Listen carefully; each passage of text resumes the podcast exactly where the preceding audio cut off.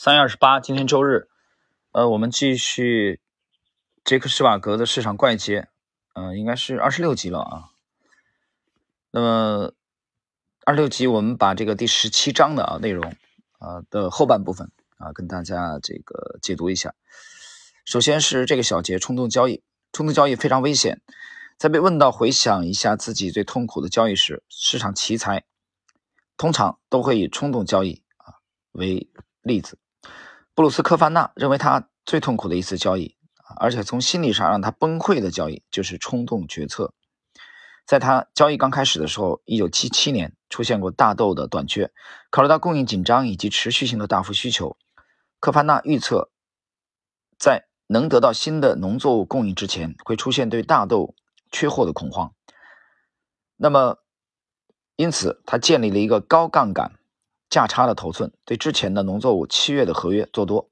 而对新的农作物十一月的合约做空。解释一下啊，这个他做的这个是期货啊，他这个其实就是一个短多啊啊，这个中空的啊，这个这个这个组合。他的预测是，短缺会造成之前的农作物七月的合约比新的农作物十一月的合约涨得快得多。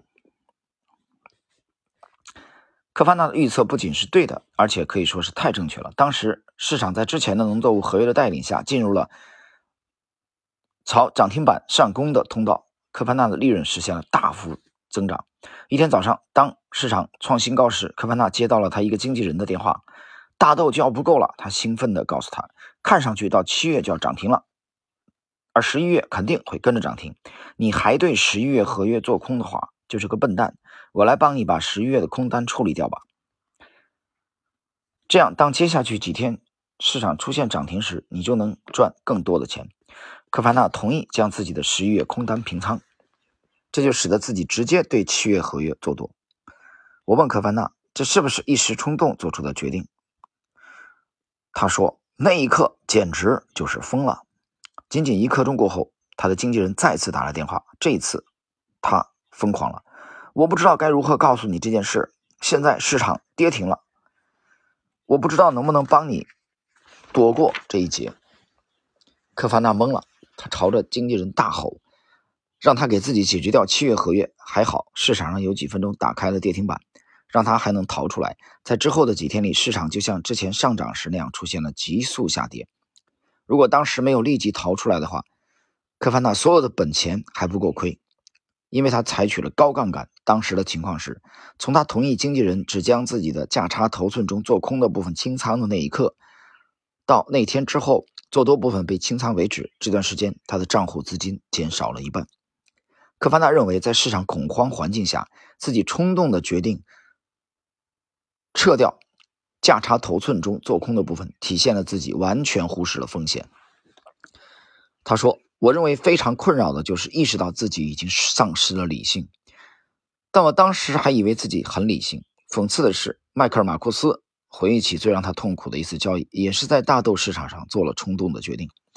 在一九七三年大牛市中，啊，马库斯对大豆做多之后，见证了大豆的价格较前期历史新高翻了三倍。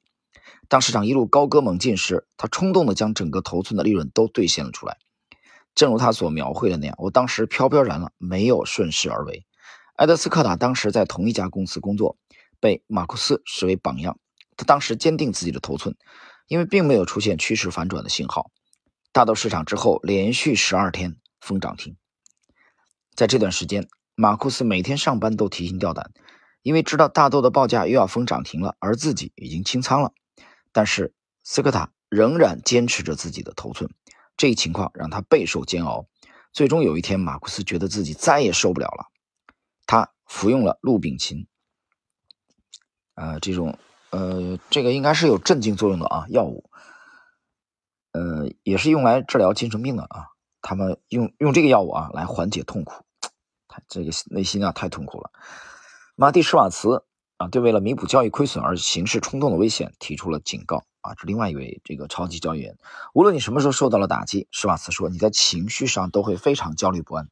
大多数交易者都尽力想把损失立刻补回来，他们会试着加仓，可无论何时，你努力想把所有的亏损都立刻补回来，基本上都注定会失败。大家还记得我在解读九大投资基金经理访谈录的过程中，那么张张志雄讲了一个小故事，就是在中国云南的啊赌场上的啊一位职业的赌徒，他在手风不顺的时候，他会坚决离开赌桌啊几天一段时间，而不是像很多人想的那样，我现在输了钱，我我去这个调集资金马上搬回来，这个调集资金马上搬回来，这个是人性啊，这么干的是绝大多数人都这么干。你要这么干啊，你基本上也死定了。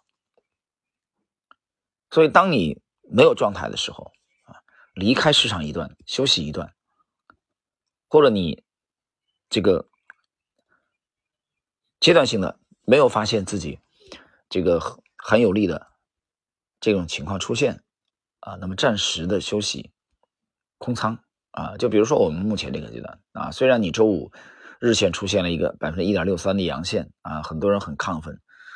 但是我们在周二决定获利清仓的理由很简单啊，模型暂时这个阶段我们没有特别看好的品种，我就我就把之前逆势的获利的这啊这部分全部获利了结，空仓休息。何况除了这个第最主要是因为模型啊没有看到让我们特别兴奋的高效率的做多的标的品种，另外一点就是对外围的这种啊不确定性。所以，让我们综合考虑下来，最后结论很清楚：空仓休息。我们想这个阶段跟市场保持距离，然后来观察。我一五年的四月底就这么干过一次啊！大家去听之前的节目啊！一五年的四月底，我我当时从上海也是返回北方，直接就休息。我们二十七号左右，四月二十七号啊，一五年四月二十七号也是基本上选不出来，在那个时候。就在那个那个杠杆牛市的那个阶段，也我当时也出现了这种类似的啊这种，然后我们就全部的平掉了啊，就等于是空仓了嘛，应该就在二十七号附近，然后我就回北方一休假，五一嘛，五一我还多休了一天。啊，比正常我还特意晚回晚这个晚一天返回上海，但是在我们返回上海以后，迅速的。把之前这个出掉的啊仓位再买回来，当然品种换掉了啊啊换股了，换股了，然后再一次的这个离场，就到了六月中旬了啊，其实也很惊险，因为十六号左右啊就是那个杠杆牛的最高点了，最高点，实际上在十六号之前，十六号之前的一周左右，模型再次出现了类似的这种啊，就就就很疲惫，明白吗？啊，就是你你找不出来。基本上筛不出来让你让你这个很有效率的啊这些品种，所以这个时候我们习惯于空仓，所以经常有这几年有朋友在在在交流，我们在喝茶在聊，他就问我他是怎么逃顶的啊？你们是怎么逃顶？我觉得市场方面情绪这是一方面啊，这个之前我谈过啊一些一些经验，但是从模型本身来说，我们基本上都是通过这种方式，就我们看不懂的时候啊效率不高的时候，那我们就考虑把之前获利的头寸平掉，休息。一五年四月二十七号，我这么干过一次。一五年的六月啊，六月初之后啊，六月十十二号，呃，我想一下是几号，我记不清楚了，应该就是在跳水的大跳水的六月十六号的前后啊，那两天之前一周那之前那一周啊，我们就发现觉得不太对，所以那你说这一次也是这样，我们觉得呃，模型现在。没有找到很有效率的，我们就空仓就休息。好，继续。基于我个人的经历，我想说，可能没有什么样的交易比冲动交易失败率更高了。无论你用的是什么方法，一旦你确定了一种交易策略，都应当坚持自己的计划，避免做出冲动的交易决策。呃，讲的很好啊！你看刚才这个科凡纳自己已经这个一个七月的这个呃做多啊，十一月做空啊，但是呢。别人的一句话就让他放弃了自己的体系，把十一月的这个空单平掉了，啊，导致最终自己一半的资金没有了。迈克尔·马库斯也是想当然的认为涨得多了，没有尊重趋势，而埃德斯科塔就老练许多。那刚才马蒂施瓦茨讲的就是控制情绪啊，当你判断失误的时候，当你犯错误的时候，情绪控制很重要，跟市场保持距离很重要，不要说急于你犯了错误以后。亏损以后，急于立即把这个损失扳回来，啊，这些都是我觉得这些杰出交易员的啊，他们的经验。好，我们来看这一章的最后的啊这个自然段，不要将直觉与冲动啊相混淆，冲动交易不该与直觉交易啊这个相混淆，前者几乎总是不好的想法。而后者对于资深交易者来说是大概率交易。关于直觉，没什么神秘的或者好迷信的。在我看来，直觉只是一种潜意识的经验。当一名交易者直觉上认为市场会朝某一特定方向波动的时候，这通常是对过去相似情况在潜意中的潜意识当中的认知。那么诀窍在于要区分出你所希望发生的和你知道会发生的。情绪上的影响会对市场分析的目标与交易决策造成危害。例如，一名做多的交易员更有可能会忽视那些在他不持有头寸的情况下，本该会解读为看跌的市场迹象；而当他正在做多并希望股市上扬时，啊，不可能去接受看跌的预测，因为这块让他很不好受。或者说，交易者之所以无视市场正在走高的迹象，是因为他建仓晚了，而现在进入的话，就相当于确认自己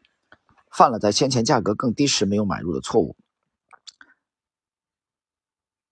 那么，我们所谓的直觉，可能仅仅是对基于过往经历所得出的信息，从主观上所做的综合，啊，就会受到情绪扭曲的干扰。不幸的是，我们无法随意挖掘出自己的潜意识思维。但是，当这些市场观点真的被当作直觉时，交易者就应该小心了。那么，在结束今天这一集内容之前啊，我还是想结合当前的我们 A 股的这个这个操作啊，谈一谈我的这个看法。呃，经常讲这个屁股决定脑袋啊，你的仓位决定你的态度。我觉得这话其实有一定道理。也就是说，你，呃，总的来说，你是空仓的时候，你更容易看空，而而你满仓的时候，你更容易看多啊。这个也是，我觉得也是符合人性的嘛。那有时候我也在在问自我，我也在问自己啊，就比如说，我就说我们这最近这次空仓，应该周二吧，周二早上全部的开盘全部获利了结。那我也在问自己，就是说。呃，刚才他谈到了一个问题，就是你你自己的这个，你觉得你的正确，你所谓的正确更重要啊，还是盈利更重要？我觉得后者更重要。我们来到这个市场，并不是为了去证明自己是正确的，我们来到这个市场只有一个目的啊，从这个市场当中拿走利润，对吧？这点是毫无疑问的吧？我举个例子，比如说我们这次啊，周二的这个空仓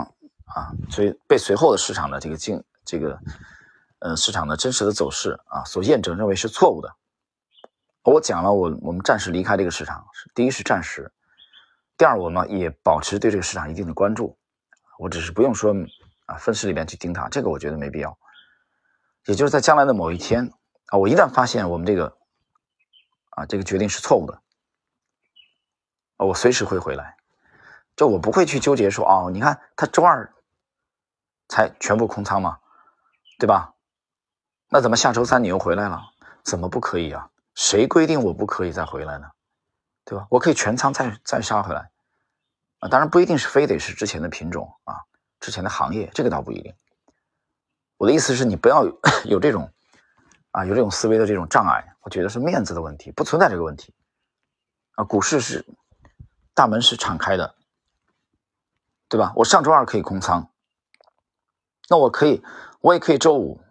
啊，我也可以，我可以上周五再补回来，这算什么呢？大家还记得我们之前去解读这个，嗯，索罗斯啊，在八七年美股大崩盘的时候，还有他的这个优秀的那个助手啊，斯坦利·朱克米勒的行为吗？他头一天可能是啊多，第二天开盘就可以全部的变变成把多单全部平掉啊转空，这个没什么，我觉得这种灵活性啊，来追求盈利。啊，规避亏损要比你去啊，让向大家证明你是正确与否要重要的多，对吧？我讲了，如果证明随后的市场走势证明啊，我们我们这种空仓是完全错误的啊，我们会随时调转枪口再杀回来。但是到现在为止啊，现在当然还没有过去一周啊，也才过去了四个交易日吧，我还得不出这个结论来。我还得不出这个结论来说，我们这样做是错误的，啊，虽然你周五反弹了，那我们要的是周五反弹这根阳线吗？不是的，不是的，啊，所以我会继续观察。好了，朋友们，我们今天的这个这一集啊，市场怪杰的啊内容就到这里。